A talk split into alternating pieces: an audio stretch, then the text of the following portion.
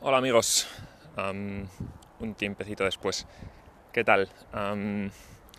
¿Cómo os va la vida? Vaya movida el coronavirus. Esto no se acaba nunca. Aunque parece que, que últimamente está la cosa más, más ah, entretenida, ¿no? Con ah, las vacunas, ah, las promesas de eficacia moderna. Dice que un 95%, ah, BioNTech, ah, de Pfizer, dice que 90%, los gobiernos comprando vacunas a porrón, es decir, comprando un montón de vacunas, comprando muchas vacunas.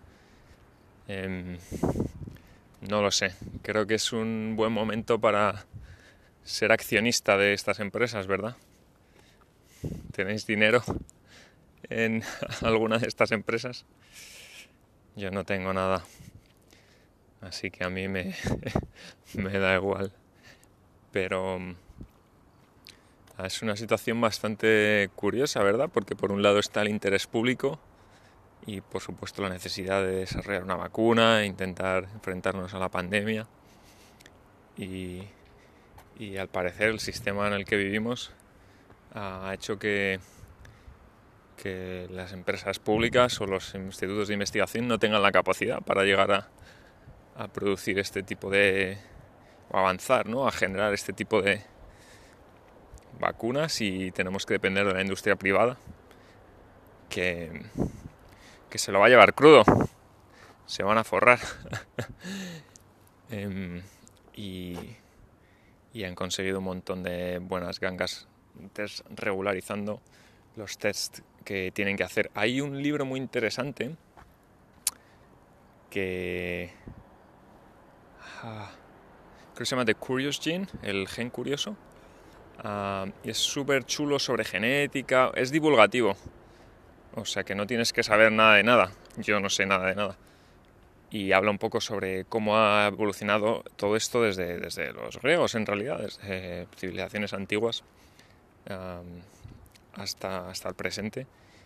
Y es un repaso muy interesante por la historia de la genética en general y, bueno, al caso, una de las cosas interesantes que viene al cuento, que viene al cuento es eh, los años, no recuerdo bien, pero creo que era final, finales de los 80, los años 90, en los que hubo un boom de, uh, bueno, creo que eran como terapias génicas o, o, procesos, digamos, nuevos, ¿no? Relacionados con tratar enfermedades, eh, enfermedades que tienen que ver con, con, los genes, con los cromosomas de las personas y cómo esa especie de ansia por curar y por supuesto por ganar dinero hicieron que bueno que gente muriera y eso llevó a un cambio bastante serio en el paradigma de la regulación y, y los procesos por los que estas empresas tienen que, que, que ir ¿no? Para garantizar que un producto que sale a la venta como un fármaco eh, es suficientemente seguro ¿no? para, para las personas. Así que me pregunto cómo va a afectar esta situación a esos procesos. ¿Creéis que, que va a hacerlo más... Va a hacerlo más... más sencillo? ¿Creéis que las empresas a partir de ahora van a poder seguir usando este nuevo atajo que están usando para, para desarrollar estas vacunas? ¿Creéis que solo va a ser para esta vacuna? ¿Creéis que está bien? ¿Qué, creéis?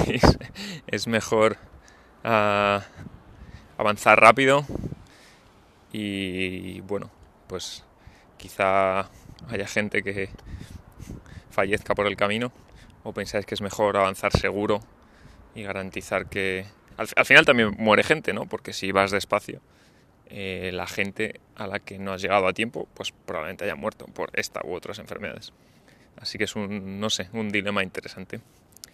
Uh, en cualquier caso, parece que por suerte tendremos alguna vacuna pronto y eso significa que esperemos toda esta situación uh, mejore, pero no hay pruebas ni garantías de que estas vacunas primero funcionen, luego funcionen a largo plazo, luego no tengan secuelas a largo plazo. Es una situación complicada, la verdad. En fin. Ah, no lo sé. Creo que es suficiente de coronavirus y suficiente de coronavirus en español. Creo que hoy no he hablado, no he usado mucho vocabulario diferente. pero escribidme o responded si pensáis que hay algo que no se entiende y lo puedo intentar aclarar. Cuidaos, no pilléis el corona.